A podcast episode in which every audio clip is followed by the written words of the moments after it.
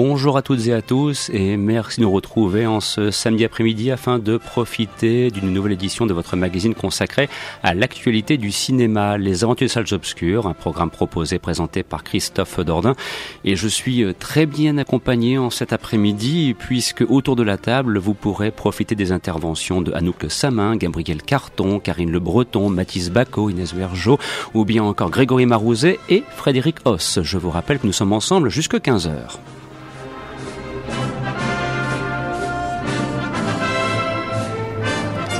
Rappelons que le programme dont vous allez pouvoir profiter et vous est proposé en partenariat avec le site internet le quotidien du cinéma.com et que cette émission donc est diffusée sur les ondes de Radio Campus fréquence 106,6 le samedi de 14h à 15h. Tout de suite, je vous propose de découvrir un sommaire extrêmement riche.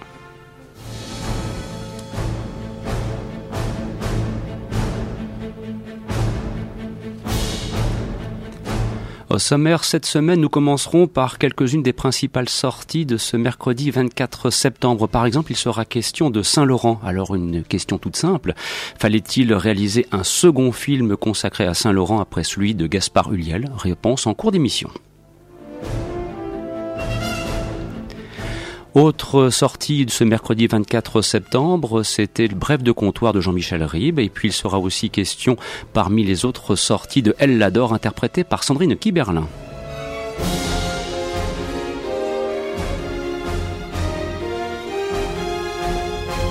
Et je voulais dire précédemment à propos du premier Saint-Laurent réalisé par Jalil Lesper. Hein, voilà, je voyais autour de la table des mines déconfites qui se disaient mais que dit-il? Ça y est, il est atteint par le gâtisme. Non, pas du tout. C'était une simple erreur. Pour les sorties de ce mercredi 1er octobre, là aussi elles sont riches dans des domaines extrêmement variés. Par exemple, nous parlerons de The Equalizer avec Daniel Washington. Nous évoquerons aussi Horns avec Daniel Radcliffe et nous mesurons qu'il est bien difficile d'exister après Harry Potter.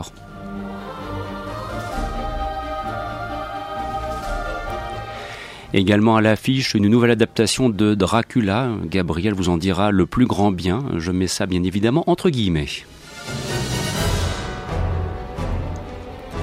Bref, un sommaire d'une très grande densité, ce qui est un petit peu logique puisque samedi dernier était diffusé le magazine des séries euh, et vous le savez, après la diffusion de cette émission mensuelle, nous nous retrouvons le samedi suivant, eh bien, les films à aborder sont extrêmement nombreux. Toutefois, on vous proposera quand même quelques places de cinéma ainsi que des DVD à gagner en cours de programme, mais nous privilégierons donc euh, le fait de jouer avec nous par internet à l'adresse suivante, rédaction at le quotidien du cinéma.com.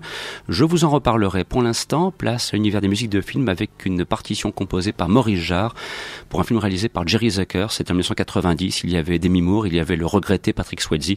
C'est Ghost. Bon après-midi à l'écoute de ce programme.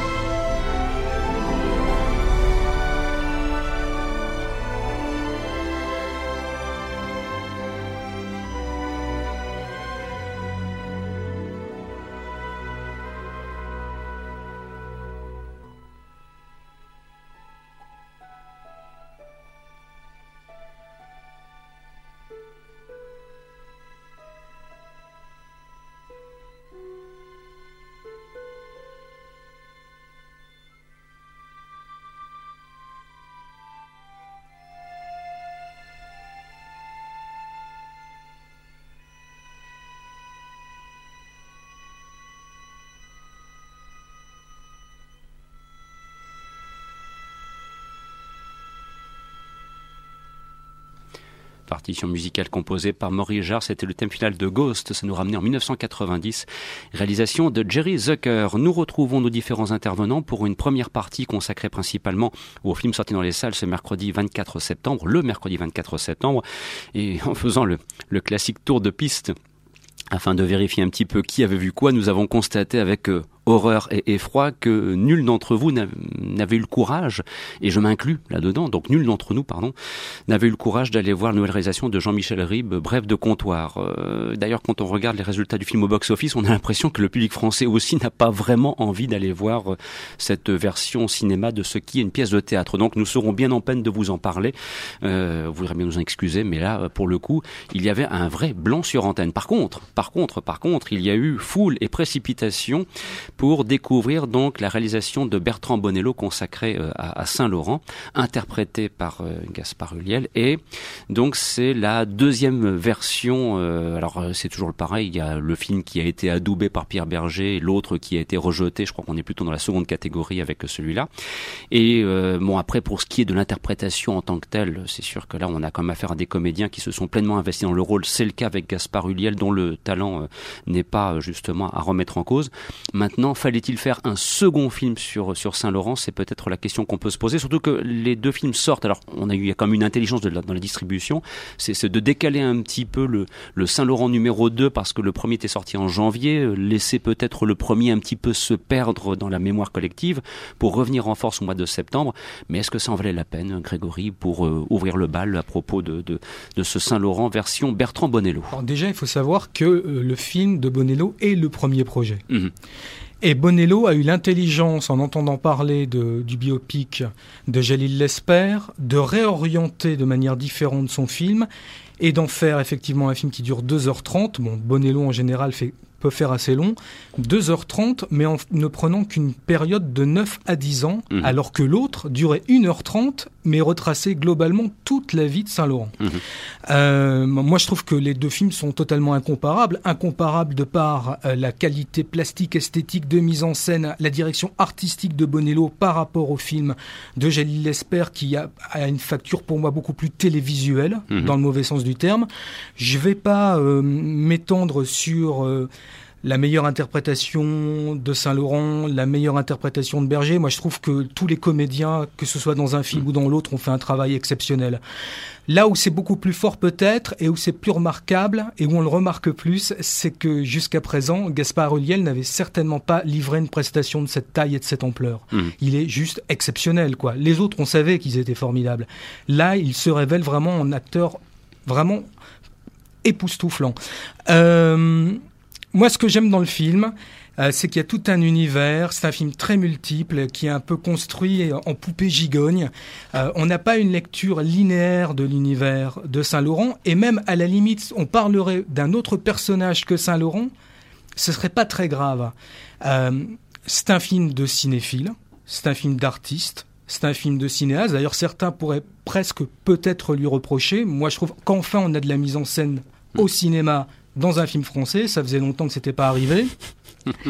Et surtout, euh, bah voilà, euh, Saint-Laurent euh, se nourrit de l'œuvre de Proust et Bonello, qui est cinéphile, se nourrit du cinéaste le plus proustien, à savoir Lucchino Visconti, jusqu'à avoir euh, vraiment une fulgurance, je trouve, quelque chose de totalement brillant. C'est un moment de complètement remplacer Uliel par l'acteur fétiche de Visconti, à savoir Helmut Berger. Et là, on, c'est vraiment, on tombe dans des abîmes, quoi. C'est, vertigineux. Il lui ressemble pas à Saint-Laurent-Vieux, mais il traîne derrière lui tout un univers, toute une cinématographie, tout un rapport au cinéma de Visconti, qui donc se rapproche forcément de l'univers un peu de Saint-Laurent, avec euh, ses costumes, avec euh, cette bourgeoisie, avec cette noblesse. Et il y a un moment qui est extraordinaire, c'est tout simplement quand on voit euh, Helmut Berger interpréter Saint-Laurent, presque mort, comme un gisant sur son lit, et en train de se regarder sur un écran de télé, jeune, et c'est les damnés qui passent. Et là, on se dit tout simplement, bah voilà, Bonello, c'est un cinéaste, quoi. Hmm. Rappelons qu'il avait déjà réalisé au préalable Le Pornographe ou bien encore euh, Apollonide également. Donc, euh, c'est pour vous dire que c'est quelqu'un qui a ses lettres de noblesse maintenant dans, la profession. Éventuellement, un, autre avis euh, sur, sur, sur le Saint-Laurent, Inès, si tu souhaites en profiter. Voilà. Oui, bah, je rebondirai sur plusieurs choses. Tu as posé une question à un moment donné. Est-ce que ça vaut le coup de faire un deuxième biopic sur Yves Saint-Laurent? Bon, bah, comme l'a dit euh, mon camarade, je, dirais, je répondrai que oui. Oui, parce que je trouve qu'il se distingue de nombreux autres biopics qui ont, bah, qui ont pour principe, j'ai l'impression, d'essayer de démystifier un personnage, de trouver les failles, de déceler euh, ses faiblesses. Et pour ma part, je trouve ça, je trouve ça assez agaçant parce que on essaye d'avoir d'établir un procédé d'identification, de nous le rendre plus humain. Mais bon, je me dis, mais quelle est la posture du réalisateur? Pour moi, ça me pose un problème éthique. Qu'est-ce que lui peut, enfin, pour qui, enfin, pour qui il se prend pour finalement rendre un personnage qu'on n'a jamais connu et que lui non plus n'a jamais connu, le rendre accessible aux yeux du spectateur. Donc ça me pose souvent un problème un peu éthique parce que j'avais vu un film comme euh, Clo-Clo, bon, on n'est vraiment pas dans la même euh, non. La même, euh, mm. bah, désolé, la même qualité. Euh, même la môme, voilà, c'est toujours très, voilà, dans un sentimentalisme euh, un peu, enfin, un, misérabilisme qui, moi, m'agace. Et voilà, donc je trouve que c'est vraiment. D'ailleurs, Bonello a dit dans un entretien qu'il a donné à Sofilm qu'il n'a pas cherché à démystifier le mythe, mais il a, il a voulu rajouter du mythe au mythe. Et ça s'incarne dans tout l'esthétisme du film. Quoi. C'est vraiment Yves Saint Laurent est présenté comme un personnage très statique. Euh, d'ailleurs, c'est grâce au jeu aussi de Gaspard qui, qui, a toujours euh, une, silhouette très statuaire, euh, qui, finalement, sa, tonalité, son ton est toujours très neutre. Et je trouve que ça donne justement plus de, résonance, plus de poids aux mots parce qu'il dit quand même des phrases assez, assez tragiques. Enfin, D'ailleurs, dans la bande-annonce, ça apparaît quand il dit Je ne vois que des choses sombres et lourdes à la fois, avec la même tonalité, c'est très fort. Un peu. Oui. Autre avis éventuellement donc sur Saint-Laurent, Mathis Et oui, donc je rebondirais sur ce que tu disais par rapport au fait qu'il rend Yves Saint-Laurent presque insaisissable parce que au final on retrouve ça aussi dans sa mise en scène. Euh, comme euh, Grégory le disait, c'est pas du tout linéaire, ce qui fait qu'on a sa vie par flash et de façon assez désordonnée. Et donc ça nous rend vraiment euh, un Yves Saint Laurent sur lequel le temps n'a aucune prise, qui reste d'une certaine façon intemporel. Et voilà, je, je, voulais juste rajouter ça. Je trouve que dans ce choix de mise en scène, justement, il rend hommage à Yves Saint Laurent, même avec euh, cette mise en scène-là. Et, aussi, euh, si je puis me permettre, presque fantomatique en fait. On glisse presque à un moment dans une sorte d'univers fantastique. Mais non, non, non, non, c'est. Enfin, je passe la, parole à qui l'a vu aussi. À nous, éventuellement dans quelques instants. Oui, ou tout de suite, vas-y, je t'en prie. Euh, faut, faut, quand même pas oublier, c'est quand même 2h20 de film. Alors ça a beau être très beau, c'est magnifique, y a pas de souci, mais c'est surtout très long. on, est, on rentre dans le cinéma à 16h30, on en sort, il est 19h. C'est vraiment trop long, c'est trop long. Ah, moi, j'ai pas trouvé du tout. D'ailleurs, je suis allé le voir deux fois et je trouve que je suis heureux de retrouver enfin euh, un cinéaste qui fait durer des plans, qui impose un autre rythme et qui nous permettent aussi de s'installer effectivement dans un univers euh, qui prend son temps. Quoi. Justement, là, pour une fois, pour le coup, les 2h30 de cinéma me paraissent, me paraissent justifiés. Frédéric, un autre point de vue? Euh, Oui, moi c'est pas tant euh, pas tant la longueur que la redondance qui m'a un peu rebuté à la vue de ce film. Euh, je pense que c'est la bonne longueur pour la méthode, mais je pense que c'est pas la bonne méthode pour cerner Saint Laurent en tout cas. Effectivement, je crois que c'est pas qu'un film sur Saint Laurent, c'est aussi un film sur la création et sur comment la création se s'accommode du, du collectif parce qu'on le voit souvent seul, mais on le voit avec une espèce de troupe aussi il y a la création qui vient se, se euh, dans les interstices un petit peu comme ça. Euh, moi j'avais adoré le précédent film de Bertrand Bonnet, La Polonie, j'avais trouvé que c'était une claque à l'époque et je trouvais qu'il y avait une vraie, pardon, une vraie empathie avec le, le sujet qui était euh, un petit peu le, la femme, en tout cas la, la cause féminine. Euh, là, je trouve qu'il y a aucune, enfin, j'ai aucune empathie avec ce, avec ce personnage-là. Et vraiment, la redondance des, des scènes de fête, de parties fines. Euh, au bout d'une heure, euh, j'ai un peu décroché, quoi. Donc euh, voilà, je l'ai un peu trop comparé malheureusement à la Polonie. C'est-à-dire que sur la foi de son précédent film, j'y suis, euh, suis allé, suis allé le, cœur vaillant, mais je suis, je suis un peu, un, peu déçu, quoi. Je, trouve que c'est le, faux jumeau de, de la Polonie. Il y, a, il y a une dialectique intérieure-extérieure. Il y a, il y a pas mal de, voilà, de choses comme ça qui en tout cas, ce qui semble aussi euh, apparaître, c'est que ce soit pour le premier Saint-Laurent ou pour le second, il y a, on va dire, un certain rendez-vous avec le public dans les salles obscures. Bon, de toute façon, actuellement, la fréquentation euh, dans les salles en France est plutôt de bonne tenue. On a connu un bel été. Le mois de septembre euh, poursuit sur ce chemin. Et donc, pour l'instant, Saint-Laurent semble rencontrer son public. Voilà. Après, il faut voir maintenant sur la durée si effectivement cela va se, confirmer ou pas. Nous poursuivons parce qu'il est déjà 14 heures passées de 18 minutes et je vais commencer mon, mon travail qui consiste en fait principalement à regarder l'horloge toutes les 30 secondes pour vérifier où nous en sommes car nous avons beaucoup de films même dont on souhaite vous parler en ce samedi après-midi. Et donc il est maintenant question de Elle l'adore. Alors là, on est dans le registre de, de, de, de la comédie mélangée un petit peu de d'univers policier, dirons-nous. Euh, il y a Sandrine Kiberlin, bon, qui actuellement est en pleine bourre. Hein. Elle, elle, surfe un petit peu sur sur l'effet euh, neuf mois ferme. Euh, voilà, donc c'est quelqu'un qui a les, les, faveurs du, du, grand public. J'en veux pour preuve que dès qu'on organise une avant-première dans la métropole lilloise pour sa venue, c'était le cas pour Elle l'adore. Immédiatement, la salle est remplie, comme souvent pour les avant-premières, mais on sent qu'il y a une un courant de sympathie pour cette comédienne talentueuse, il est vrai, et qui fait une très belle carrière actuellement. Alors euh, avec Elle l'adore, ben elle est au fond une espèce de, de groupie de, de, fans d'un chanteur, et puis soudainement euh, cette passion euh, qu'elle lui vaut va la faire plonger dans un univers, et là nous nous basculons un petit peu dans le registre du, du film policier. Alors qui souhaite intervenir en, premier hein, C'est le classique tour de table à propos de, de l'adore, peut-être éventuellement Karine pour pour ouvrir le bal si tu le souhaites.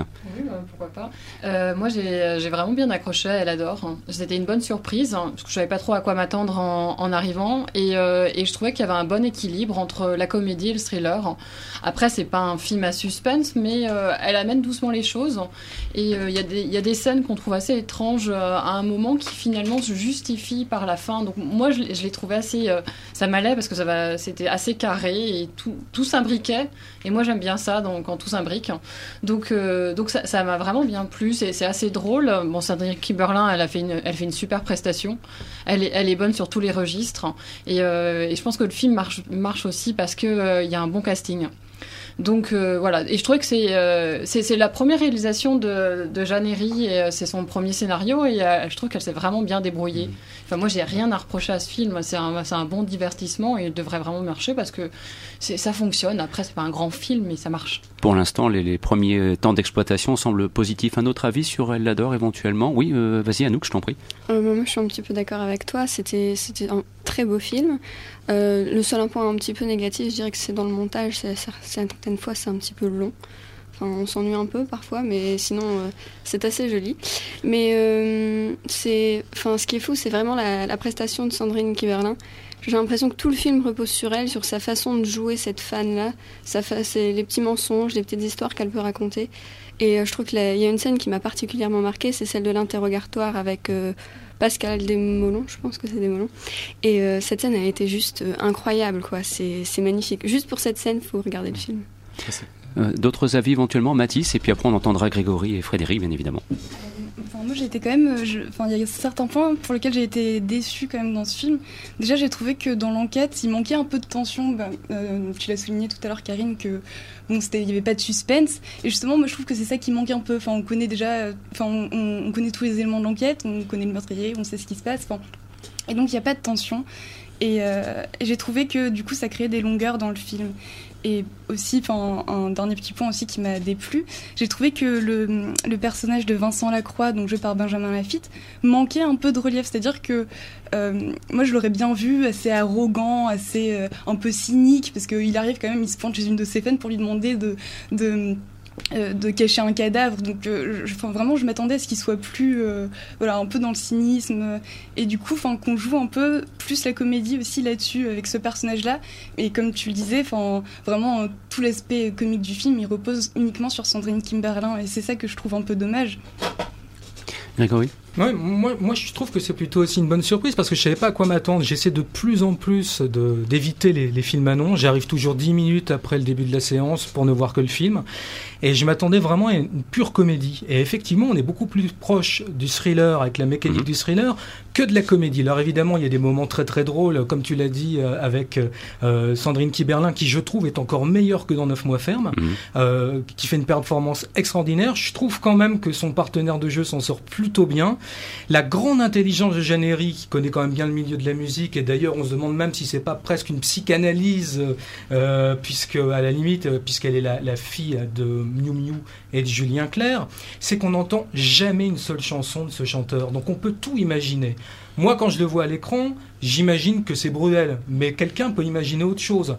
Et je trouve qu'en tout cas, il y a un souhait pour un premier film de faire quand même un scénario qui soit bien construit, avec euh, vraiment une mécanique assez précise, euh, une mise en scène plutôt efficace et surtout une belle photographie c'est quand même très bien photographié. Et ça, c'est quand même à mettre au crédit du film, quoi. Frédéric? Ouais, bah je, je, rejoins tous ces, tous ces avis. Euh, je trouve aussi qu'elle n'est pas, pour une fille d'eux, elle n'est pas tombée dans le piège du vérisme des situations. Elle se sert plutôt de ce qu'elle a dû vivre dans son enfance avec les fans qui côtoyaient ses parents. Euh, elle se sert de ça pour faire un, starter d'un bon polar, quoi. Un peu à la Fargo avec des gens qui prennent des, des décisions un peu débiles et qui le regrettent un peu. Non, moi, je, enfin, vous avez beaucoup insisté sur, euh, sur Sandrine Kiberlin. Moi, je trouve qu'au contraire, le film il tient aussi par l'équilibre avec les autres personnages. Je trouve que le petit couple de flics euh, vient, euh, vient euh, amener une espèce de ménage à quatre qui équilibre vachement, le, vachement bien le film.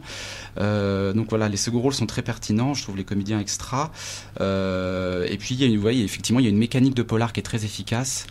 Et c'est un film qui manipule, mais je trouve qu'on on, aime bien être manipulé. Enfin, c'est, voilà, il y a quelque chose comme ça de, on, est consentant à la manipulation.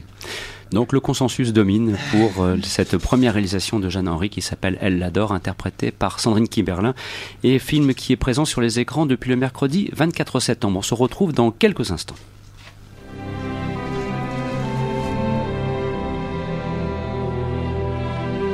Retrouvez les critiques de films, les interviews et les concours sur le site du quotidien du cinéma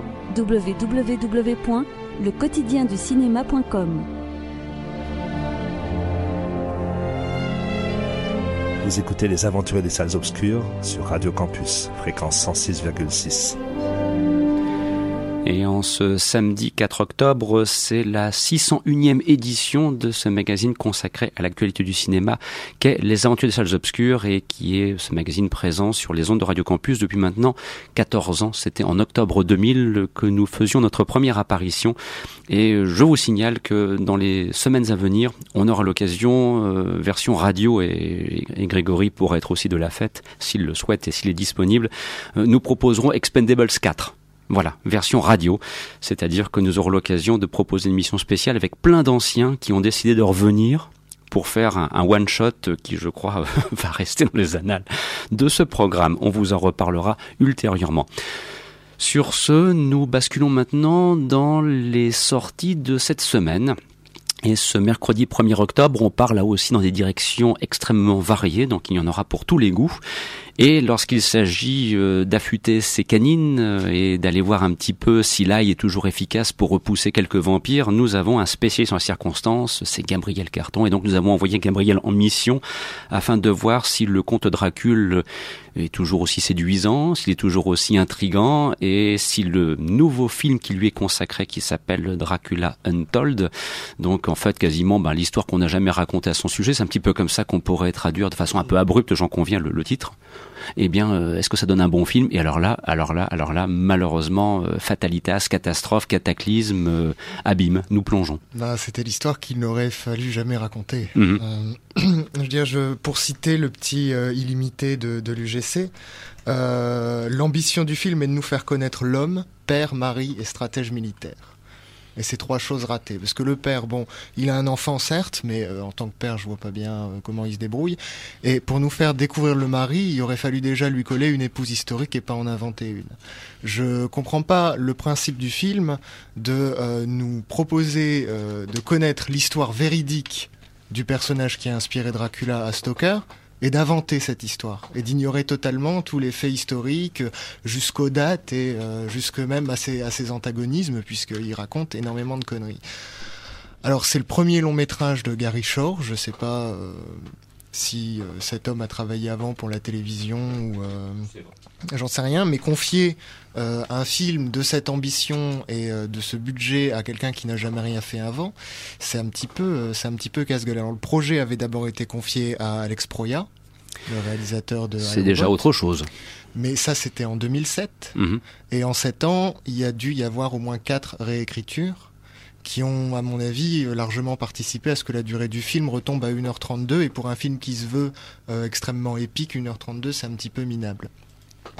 Alors, il y a beaucoup, beaucoup, beaucoup, beaucoup, beaucoup, beaucoup de choses à dire. Pourquoi c'est pas bon? Bah Pour à peu près tout, à chaque minute, il y a un choix de mise en scène complètement absurde, qu'ils ont peut-être pensé euh, intéressant ou cool, mais qui n'apporte rien et qui même pire, euh, moi ça m'a fait un petit peu rigoler. Euh, il y a un casting qui est complètement inversé. On a quand même Charles Dance, qui est un des plus grands acteurs de sa génération euh, qui là joue euh, au lieu il devrait jouer Dracula je comprends pas quoi. Vlad Lampaleur il avait 42 ans au moment où il est mort. Euh, à 42 ans en 1476 on ressemblait pas à Luke Evans je suis désolé mhm. on était vieux. Euh, donc je ah, en plus avoir choisi Luke Evans non mais franchement c'est il a aucun magnétisme quoi. En plus le, le réalisateur est obsédé par son dos. Chaque fois qu'il y a une scène un peu musclée ou même une scène de sexe il filme son dos de haut en bas de enfin c'est c'est assez assez triste. Et euh, non. Malheureusement. Ça aurait peut-être été plus intéressant pour certains, mais en tout cas pas pour moi. Euh, et donc Charles Dance joue le vampire originel. Alors il y a un petit côté, il y a un maquillage à la, à la Nosferatu de Murnau. Et c'est, ah, j'ai pas pu faire autrement que tiquer, j'ai dû m'étrangler dans la salle. C'est Caligula. Alors bonjour la vérité historique. Euh, Charles Dance qui joue Caligula. Bon, c'est pas, pas, plus mauvais que Peter O'Toole, mais euh, bon. Et il y a un acteur polonais que j'adore, qui est euh, Jakub Gerjal, qui euh, commence une carrière très très intéressante en Pologne et qu'ils ont été cherchés pour euh, faire une figuration. On le voit se balader, il est au générique, euh, fièrement affiché, mais il ne fait que se promener à l'arrière-plan. C'est malheureux d'aller chercher un, talent pareil pour.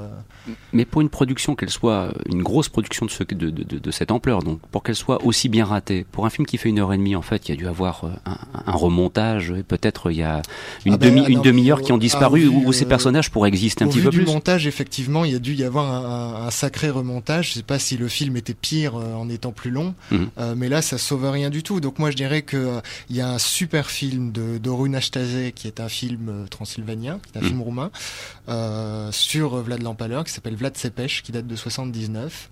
alors là ça dure deux heures et demie. Historiquement c'est tout à fait vrai. Il y a aucun rapport avec Bram Stoker aucun rapport véritable avec Dracula, mais au moins on a quelque chose qui, euh, qui a de la gueule. À la limite, si on veut se distraire, on ferait mieux de regarder Dracula Rising qui était produit par Corman en 92. Ou bien on peut revoir le Dracula de Francis Ford Coppola pour lequel j'ai une très très grande affection. Voilà, mais je sais que il y a parfois des quelques points divergents là-dessus. Pour ce qui est de l'épique, euh, c'est raté. Pour ce qui est de l'historique aussi, et pour ce qui est de respecter Bram Stoker, non, là, je suis désolé, c'est un affront. Et le pire, c'est que Universal souhaite avec ce film relancer sa franchise des Universal Monsters. Alors ça commence bien. Ouais. S'ils l'ont pas fait avec Van Helsing, j'espère qu'ils le feront pas avec ça parce que. Mm. Ce qui est très bizarre, c'est que la, la façon dont, dont, tu en parles, on a presque l'impression que c'est une sortie technique, quoi. Bah, bah écoute, ça ressemble à un DTV, oui. Mhm. Et d'ailleurs, j'ai vu des DTV, euh, des Dracula qui étaient bien meilleurs que ça. La mhm. BBC s'en sort beaucoup mieux quand elle fait un, téléfilm que. Euh, Précisons qu'une sortie technique, c'est ensuite pour l'exploitation en vidéo. Hein. Voilà, ceci dit en passant, pour qui éventuellement ne saurait pas ce que signifie le sigle DTV. Voilà, parce que après tout, on s'adresse quand même à un large public, donc on n'est pas censé forcément le savoir. Ou même parfois, là, c'est pas l'été, mais même mm. parfois le fait que certains distributeurs euh, euh, puissent acheter des films en package pour avoir la possibilité de sortir un gros film qu'ils veulent absolument, et mm. on les oblige à acheter quelques films qui sont d'obscurs navets et qui seront obligés de sortir, mais alors à des périodes vraiment pas fast. étrangement, Dracula Rising était très attendu. Euh, faut dire que ça fait 7 ans qu'il est sur les rails. Euh, mais euh, j'ai dû mal à croire qu'il va plaire à qui que ce soit. Enfin, il plaît, bizarrement, mais à mon avis, à des gens qui n'ont jamais lu ni vu quoi que ce soit avant. Oui, ça joue simplement sur le nom de Dracula, ça fera une ou deux semaines et puis c'est terminé. Après, ça, ça disparaîtra très rapidement euh, ah bah, des salles obscures. Je le souhaite parce que là, j'ai du mal à accepter. Je peux le comprendre que le fan, on sent, on sent la déception hein, du, du fan de Dracula. Hein. Alors, autre sortie, on, je vous rappelle bien évidemment que nous sommes le reflet de l'actualité, donc forcément, on passe du coq à l'âne je m'arrête là. Maintenant, c'est Tu veux ou tu veux pas avec Sophie Marceau et Patrick Bruel. Bien, alors là, chers amis, je sens qu'on va se marrer un grand coup parce que, bon voilà, c'est réalisé par Tony Marshall. Moi, quand même, Tony Marshall, je me souviens d'un film qui s'appelait Vénus Beauté Institut. C'était un très très joli film.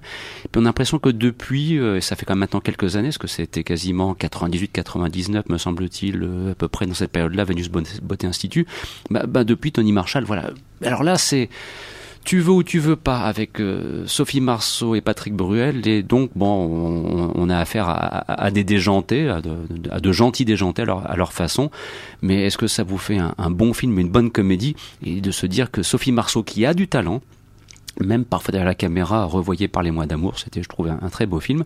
Eh bien, euh, devant la caméra, le moins qu'on puisse dire, c'est que ces choix cinématographiques ne sont pas des plus heureux. Alors, euh, on va pas forcément dire du bien de tu veux ou tu veux pas. Karine, pour commencer éventuellement. Oui, bah, si on rebondit sur Sophie Marceau, elle est bien dans le film en fait, et, euh, je dirais que Tony Marshall, elle a eu de la chance de l'avoir au casting parce que le film aurait pas du tout rendu pareil sans Sophie Marceau, parce que elle joue le, personnage d'une femme libérée qui, aime bien séduire les hommes, et je pense qu'elle serait vite tombée euh, dans le personnage de la nympho si ça n'avait pas été joué par Sophie Marceau, qui est hyper fraîche, euh, elle est magnifique.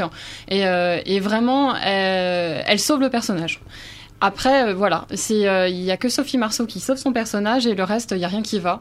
Euh, on comprend rien au film. Moi, j'ai vraiment rien compris. Je me dis pour une comédie populaire, euh, se poser la question qu'est-ce que je suis en train de voir pendant tout le film, ça interpelle. Alors pendant l'avant-première, il y a Tommy Marshall qui a expliqué qu'elle voulait à la base en faire une, série TV, que ça a jamais pris, donc elle l'a adapté en film et c'est peut-être pour ça que c'est truffé de détails. ça a aucune importance. On a des personnages qui ne servent à rien dans tout le film. On comprend pas ce qui vient de faire là. Il raconte des histoires qui sont pas exploitées. Alors le, c'est le personnage le plus emblématique qui sert à rien, c'est la mère de Patrick Bruel, c'est Sylvie Vartan. On la voit dans des scènes euh, qui euh, qui, qui, n'a pas, enfin, qui servent à rien. Elle explique que le père de Patrick Bruel euh, est, devenu une femme. Alors pourquoi elle nous apprend ça, on ne sait pas.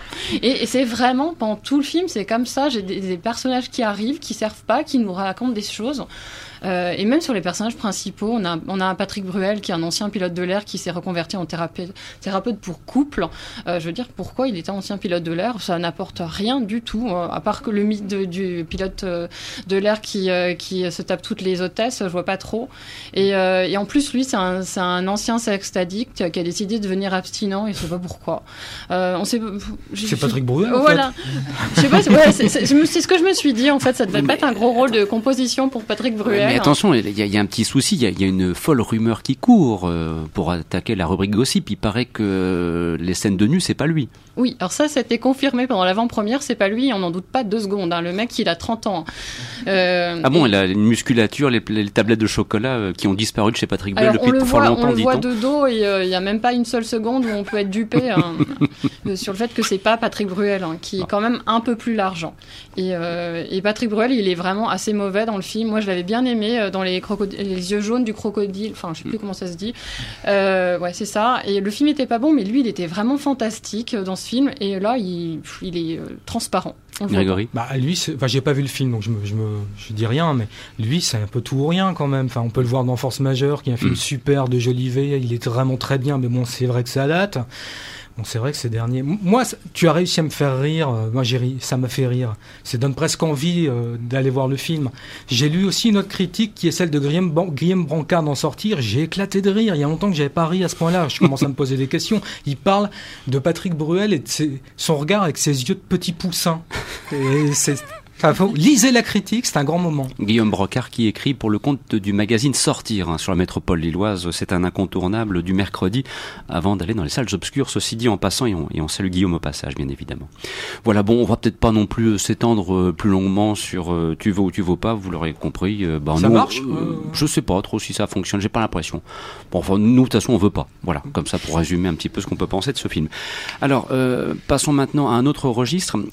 Daniel Radcliffe est bien connu de nos services pour avoir été Harry Potter pendant de longues, très longues, voire à vie personnelle, trop longues années. Notamment lorsqu'on commence à séparer Harry Potter en volume 1, volume 2, volume 3, et ainsi de suite, comme c'était fait pour Twilight. Mais bon, il a son public, il a réussi, euh, c'est vrai, avec le personnage Harry Potter, à marquer l'histoire du cinéma. Je reconnais bien volontiers. Depuis, il essaye d'exister.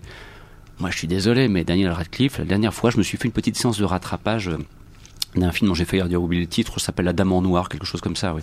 Et alors, je me suis dit, bon, le film était intéressant, mais alors, lui, en tant qu'interprète, il ne dégage pas du tout le charisme, l'envie de voir un film interprété par ce comédien. Voilà, je, c'est peut-être un bon comédien, mais je trouve qu'à l'image, le, résultat final est plutôt fade. Alors, est-ce qu'avec Horns, au moins, c'est un petit peu mieux? Voilà, est-ce qu'il y a quelque chose? Est-ce qu'il y a euh, de, de, quoi donner envie d'aller voir un film avec Daniel Radcliffe dans les salles obscures, euh, Gabriel peut-être pour ouvrir le bal. Moi je dis oui. Eh ben voilà, voilà, c'est parti. Euh, je dis oui, pourquoi? Parce que euh, moi j'ai grandi à une époque où euh, on n'avait pas peur de faire peur aux enfants. Euh, ni, euh, ni aux ados. Euh, ils a, on n'avait pas, nous, de Twilight ou de choses comme ça, un petit peu aseptisé. J'ai quel est l'intérêt de mettre des vampires s'il n'y a pas de sang Je comprendrai jamais. S'il n'y a pas de sexe non plus, d'ailleurs. C'est pour ça que je préfère regarder Les Prédateurs. Mmh. De Tony Scott. et là, j'ai retrouvé quelque chose, c'est-à-dire un film qui parle aux ados, euh, après, peut-être d'une façon très maladroite, mais qui n'hésite pas à leur montrer un petit peu de rudesse et de la, une noirceur véritable. Mhm. Euh, Grégory me parlait tout à l'heure d'ironie. Moi, j'ai pas l'impression que ce soit ironique du tout. J'ai vraiment l'impression qu'Aja euh, nous dit que quand on se prend un coup de fusil à pompe dans la tronche, ça fait mal, c'est pas joli à voir et il le montre. Euh, c'est pas drôle du tout. C'est vraiment un film qui est assez noir, alors qui joue sur des codes un petit peu euh, pas romantiques parce que euh, le romantisme littéraire personne comprend et on croit toujours que romantique c'est tu veux ou tu veux pas. mais disons romantisant pour ados. il y a toute une imagerie qui vient bien évidemment du roman jeunesse. D'ailleurs, le, le, film est basé sur un roman qui est destiné principalement à la jeunesse. Mais il y a euh, un autre versant euh, qui est un versant euh, qui est quand même d'une violence crue, qui n'est pas la violence de Piranha par exemple, parce que Aja est très doué pour montrer du sang et, faire rigoler, enfin amuser la galerie. Mm. Là, ça m'a pas amusé du tout, mais ça m'a ça m'a parlé parce que moi, à une époque, quand je voyais un film qui était destiné, un film un peu sombre qui était destiné aux gamins de mon âge, et eh ben c'était de cette trempe là. Et pour ce qui est de l'émancipation de Daniel Radcliffe de, Harry Potter, euh, moi je trouvais que dans La Dame en Noir il s'en sortait très bien. Mhm. Alors c'était un film de la Hammer, alors on attend, il y en a qui attendaient peut-être Christopher Lee ou Peter Cushing. Mhm. Bon, il faut bien renouveler aussi le oui, faut, le casting, je trouvais qu'il s'en sortait très bien. On doit faire un peu confiance à de jeunes comédiens, c'est vrai. Ce qui est, pour ce qui est de Harry Potter, c'était aussi dix ans de ma vie et dix ans de ma mm. culture cinématographique. Donc je pense que pour moi, et pour pas mal de, de gens comme moi, euh, on ne peut que regretter les années à Poudlard.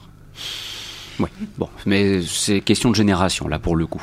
Je sais pas, d'autres avis éventuellement bah, sur j'ai pas, j'ai pas le même âge que Gabriel, je suis beaucoup plus âgé. Donc c'est vrai que moi les Ça aventures, ne se voit pas. Euh, merci.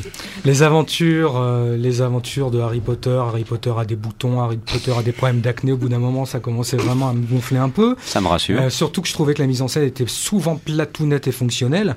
Mais quant à Daniel Radcliffe, je trouve qu'il s'en sort pas trop mal. je trouve qu'il a été un peu dur par rapport à La Dame en Noir, qui est pour moi un beau film fantastique classique. Hein. Oui, oui, non, mais c'est son interprétation qui m'a dérangé. Je le trouve plutôt pas mal dans le film. Euh, je suis tout à fait d'accord avec tout ce que tu as dit par rapport à la violence, à ce qu'on montre aux adolescents.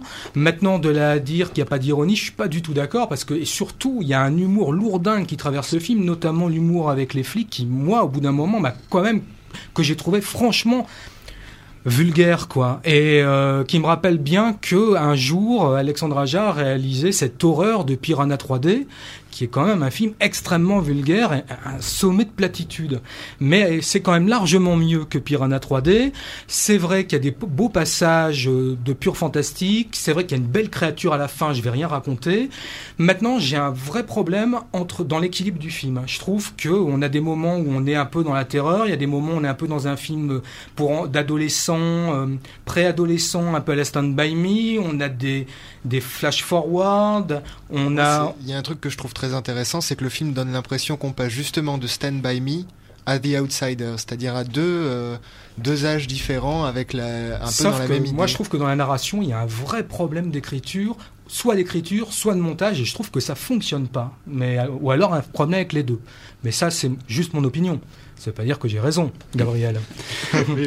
encore, pensé ça. encore deux autres avis sur Horns. On va tout d'abord entendre Anouk et puis ensuite euh, Frédéric et après on parlera de Still the Water pour vous faire un petit peu du teaser en quelque sorte. Alors Anouk, à propos de Horns avec Daniel Radcliffe. Non, par rapport à Daniel Radcliffe, c'est que bon, les, deux qui n'étaient pas vraiment... Euh, touché par la génération Harry Potter euh, qui sont deux. Euh, c'est vous qui allez plus mettre derrière l'image d'Harry Potter, alors que moi j'étais complètement plongée aussi hmm. dans cette génération, dans ces films, dans ces livres comme Gabriel, et j'arrive à m'en détacher quand même. Et dans Horns, là où je suis pas d'accord avec toi Gabriel, c'est que c'est quand même très drôle. il y a des scènes, c'est moi j'étais mort de rire. Là, tu parles de quelqu'un qui se prend un coup de fusil dans la tête. Moi, je suis désolée. Enfin, j'ai pas pu ne pas rire à cette scène. C'était et toute la salle riait de toute façon. C'était c'était fait pour qu'on rie. Moi, j'ai vu ça comme ça. Après. Euh, l'équilibre entre un peu cette comédie et ce, cette fantastique, moi je l'ai trouvé quand même assez. C'était sympathique, c'était complètement absurde, mais c'était pas dérangeant. Ça m'a pas dérangé. Frédéric? Ouais, alors pour moi, c'est c'est la vraie bonne surprise de la semaine, on va dire. Euh, je suis plus allé pour euh, Alexandre Aja que pour Daniel Radcliffe, euh, parce que Alexandre Aja est comme moi un grand fan de Wes Craven. Euh, et là, il s'essaie à autre chose, un peu que l'horreur. Donc, dans ce film, il y a un petit peu de tout. C'est un, peu un film fourre-tout. Il y a du thriller, du polar, de l'horreur, du fantastique, et aussi du romantisme noir, chose que j'avais jamais trop j'avais trop vu ou du moins je n'étais pas j'étais pas très très attiré et ce mélange je trouve ne nuit pas du tout au, à un sujet important du, du, film quand bien même il serait un petit peu éculé ce serait la, souveraineté de l'amour euh, et je trouve que ça passe au-delà de l'aspect série B etc donc ça ça chapote un peu le film et je trouve que ça c'est assez beau. Il y a un autre un autre aspect du film qui est très bien mené et que vous en avez pas parlé je trouve c'est la description de des névroses de la communauté. Euh, c'est-à-dire que ça se passe dans une petite ville et euh, il y a beaucoup de, sans, dévoiler le, film, on comprend assez vite qu'il est, euh, on lui a acheté un sort Enfin, en tout cas, il, a une malédiction euh, quand chacun de ses interlocuteurs euh, lui parle vrai. C'est-à-dire que chacun de, ses, interlocuteurs pardon, euh, dit ce qu'il pense pour une fois, etc. Donc on se rend compte que euh, une mère a envie de tuer sa fille, que les policiers sont fous amoureux l'un de l'autre, mais voilà, dans une petite communauté, on, on raconte pas l'homosexualité de la même façon. et je trouve que dans les, il y a des, des, beaux moments comme ça, un peu, un peu à la Twin Peaks, où les névroses ressortent et c'est parfois du grand guignol, du... ça me fait penser aussi à, des films de Fellini, quoi, des gens qui ont des sourires très crispés et on, on mesure vraiment les névroses de la communauté à, à, l'aune de ça, quoi, à l'aune de ce, de ce côté grand guignol. Donc euh, voilà, pour moi c'est une belle surprise, hormis la fin où je trouve les effets spéciaux assez foireux. Voilà. voilà donc un tour de table qui j'espère maintenant vous n'aura peut-être envie d'aller voir Horns interprété par Daniel Radcliffe. C'est donc depuis ce mercredi sur les écrans. Dans quelques instants, euh, on évoquera aussi Bodybuilder, la réalisation de Roche Dizem. Mais entre-temps, euh, un petit chemin de traverse en compagnie de Inès, donc il va pouvoir récupérer le bon micro en l'occurrence, car nous sommes très nombreux aujourd'hui, donc il y, a un partage des micros qui est incontournable.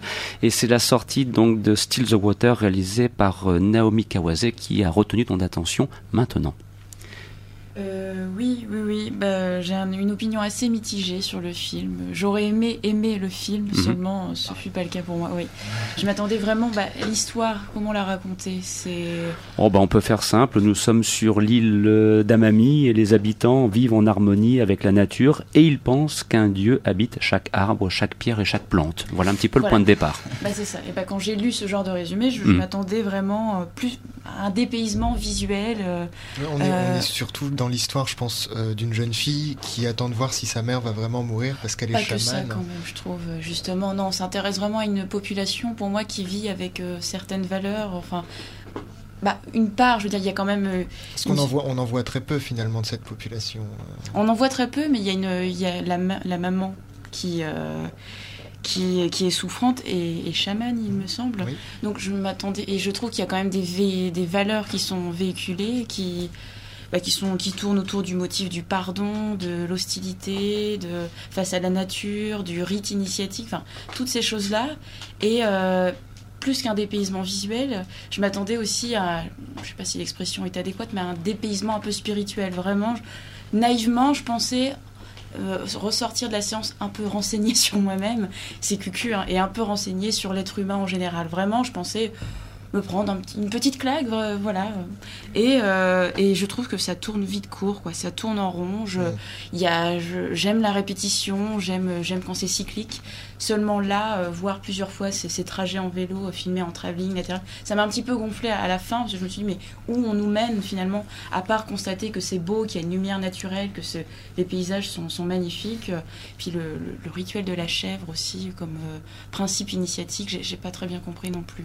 Je trouve ça même un peu malaisant. Mais... Moi, j'ai pas vu le film, mais je me pose une question en tant que futur spectateur du film. C'est quand j'entends le résumé lu par Christophe, c'est on a l'impression que c'est un film qui est très panthéiste.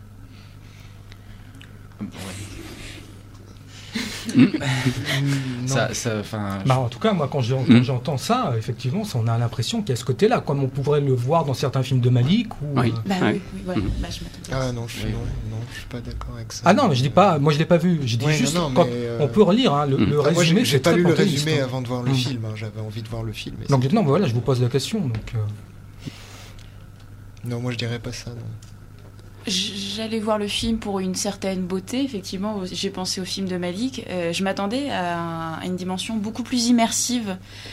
Seulement, c'est difficile à expliquer pourquoi, mais il y a un couac. J'ai pas mm. été absorbée par toute cette beauté. Et, j'en doute pas, les paysages sont très ça, beaux. Je comprends ça aussi. Moi, je voulais, j'y allais en me disant euh, que j'allais peut-être retrouver ce que j'avais ressenti devant des films comme Still Walking ou, euh, ou Departures.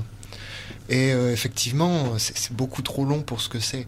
Alors, il n'empêche que c'est magnifique. Je trouve que euh, Naomi Kawase a, un œil de cinéaste euh, très aiguisé. Elle a deux jeunes acteurs qui sont vraiment excellents. et des acteurs plus âgés qui sont aussi très très bons. Après, il y a des choses moi qui m'ont que le film s'ouvre sur sur une chèvre qu'on égorge. ça m'a rebuté. Alors euh, Frédéric a dit qu'il était sorti au bout d'une heure. Moi, j'ai résisté à l'envie de sortir au bout de deux minutes. Mhm. après, je suis quand même resté deux heures, euh, deux heures dans la salle, et il y a euh, quand même quelque chose qui m'a touché, c'est-à-dire le corps et l'âme et l'eau comme liant. Et je crois que ce qu'elle a voulu faire, c'est une aquarelle cinématographique, et elle y réussit très bien. Une aquarelle, il y a, y a une technique, il y a un sujet. On va pas passer deux heures devant, c'est juste ça le problème. Oui. Un dernier avis peut-être éventuellement, Frédéric euh bah, Non, je ne l'ai pas vu en entier, mais, voilà, j'étais assez moi rebuté par l'aspect technique. Euh, où je trouve que le, la longue focale à l'épaule, euh, ça, ça donne vraiment le mal de mer. Voilà, merci. Ce qu'elle mérite au moins de la clarté. Voilà pourquoi il est parti au bout d'une heure. Il nous reste encore 10 minutes, car il est 14 heures passées de 49 minutes sur les ondes de Radio Campus, fréquence 6,6, pour évoquer Bodybuilder, normalement, Equalizer, plus rapidement. Donc je vous propose de commencer par Bodybuilder, la nouvelle réalisation de Roche Dizem, qui souhaite éventuellement ouvrir le bal, qui l'ait vu, bien Mathis, à toi. Donc en sachant que nous plongeons dans l'univers, mais le titre le dit bien, du bodybuilding. Hein. voilà, donc euh, c'est pour les fans de Schwarzenegger pour commencer. Et donc en fait, ça raconte l'histoire d'un jeune homme de 22 ans qui s'appelle Antoine et qui est endetté jusqu'au cou et, euh, qui doit des sous et des gros bras, euh, enfin des gros durs de son quartier.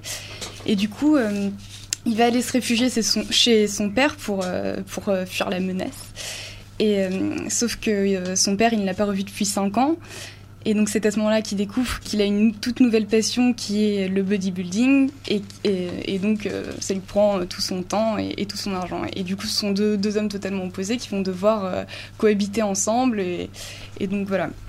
Ça parle un peu de ça. Et moi, j'étais vachement surprise parce que, effectivement, quand on voit l'affiche du film euh, avec euh, donc euh, les, gros bras du bodybuilder en, arrière-plan et le, et le titre, on s'attend un peu à, un film d'action avec des bagarres, mhm.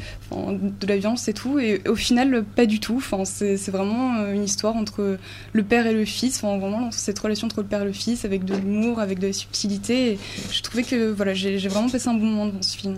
Et de préciser que Bodybuilder, on a eu la chance de le voir en avant-première depuis déjà maintenant plusieurs semaines. Hein. C'est aussi euh, l'avantage de la métropole lilloise et des nombreux événements cinématographiques dont on peut profiter. Grégory, un, deuxième regard sur Bodybuilder? Ah, Moi j'aime plutôt bien le film, d'autant plus que les deux premiers longs métrages euh, de Roger Dizem, j'avais pas du tout aimé. Mauvaise foi, je trouvais que c'était vraiment pas une bonne comédie sur un sujet difficile, casse-gueule.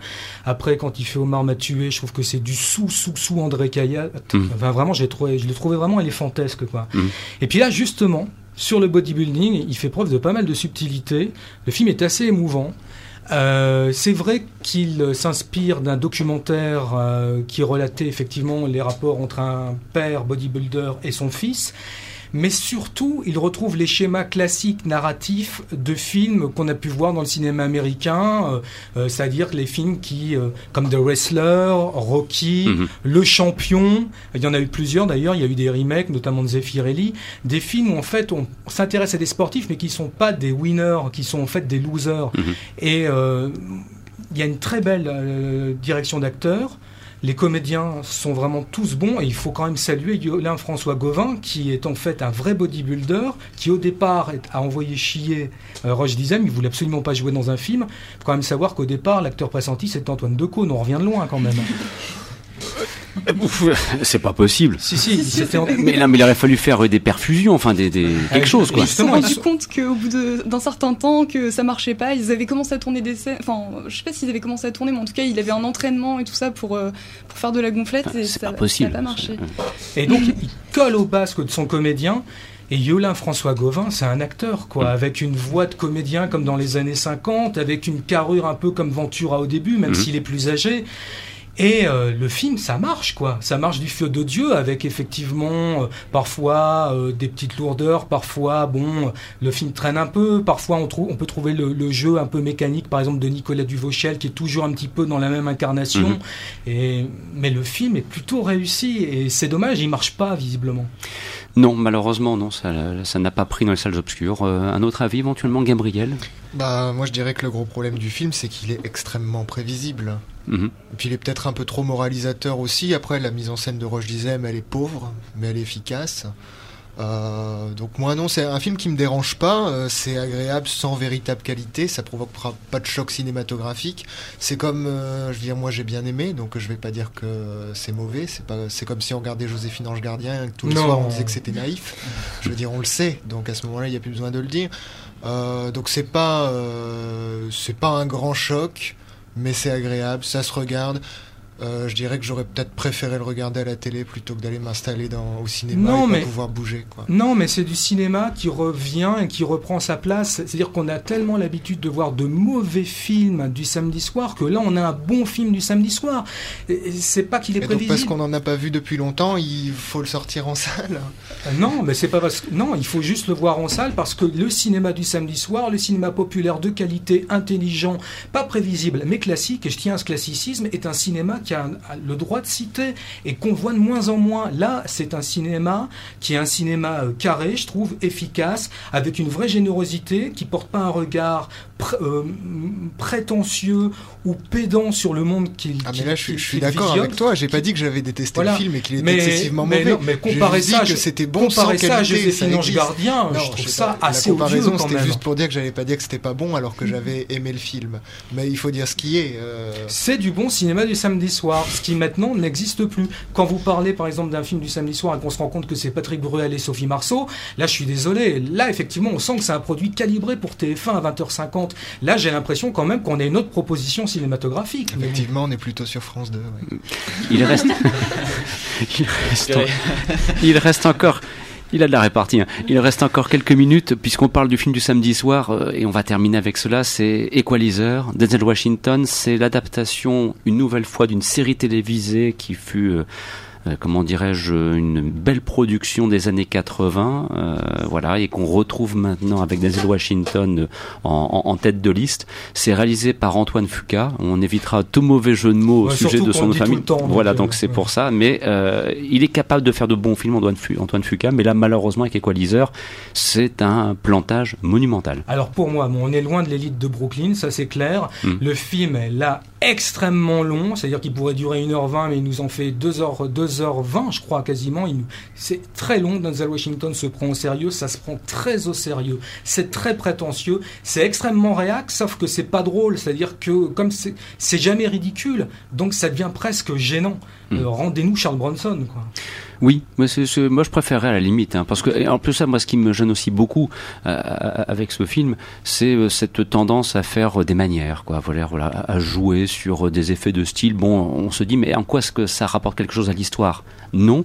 Et puis surtout quand on compare avec la avec la avec la avec la série télévisée d'origine, je vous prie de croire. Et d'ailleurs la, la saison 1 va sortir ici à la fin du mois d'octobre en DVD.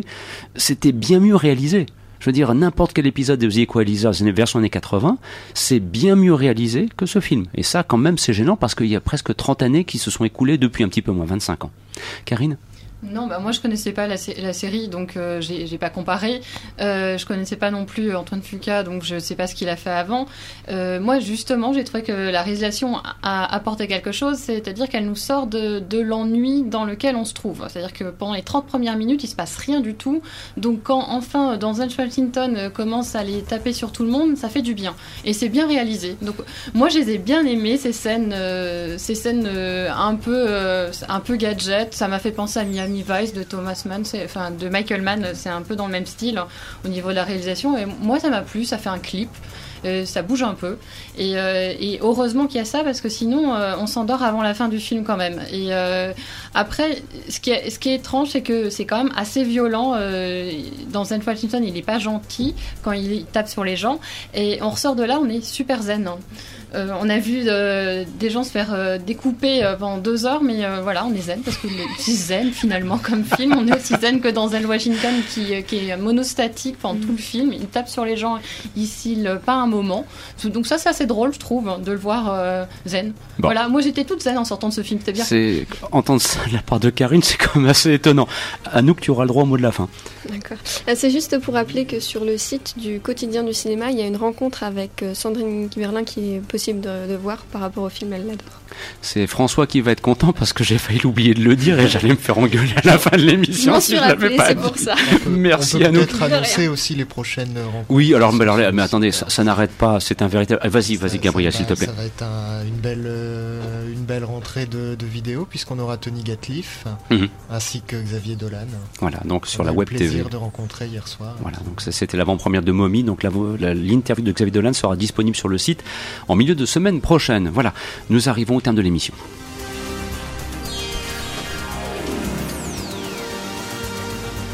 Vous écoutiez Les Salles Obscures, une émission proposée, présentée par Christophe Dordain. Un grand merci à Grégory Marouzet, Frédéric Hoss, Inès Bergeau. Grand merci également donc à Mathis Baco, Karine Le Breton, Gabriel Carton et Anouk Samin. Dans quelques instants, suite des programmes sur Radio Campus et nous aurons grand plaisir à vous retrouver samedi prochain dès 14h pour de nouvelles aventures.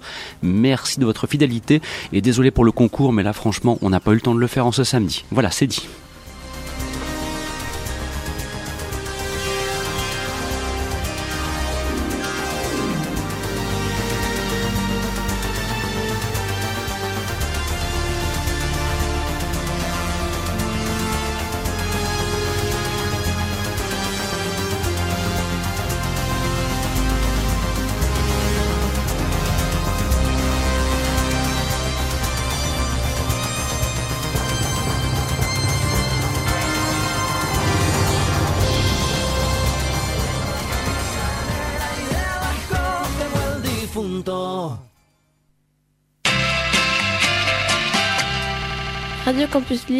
15 heures.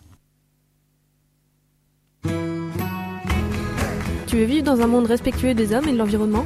Eh ben t'es pas tout seul Le collectif Alternative à Lille organise les 4 et 5 octobre à Lille, place de la République, un village des alternatives. Réalisé par des centaines de bénévoles et associations locales qui réinventent déjà notre monde dans tous les domaines du quotidien. Il y aura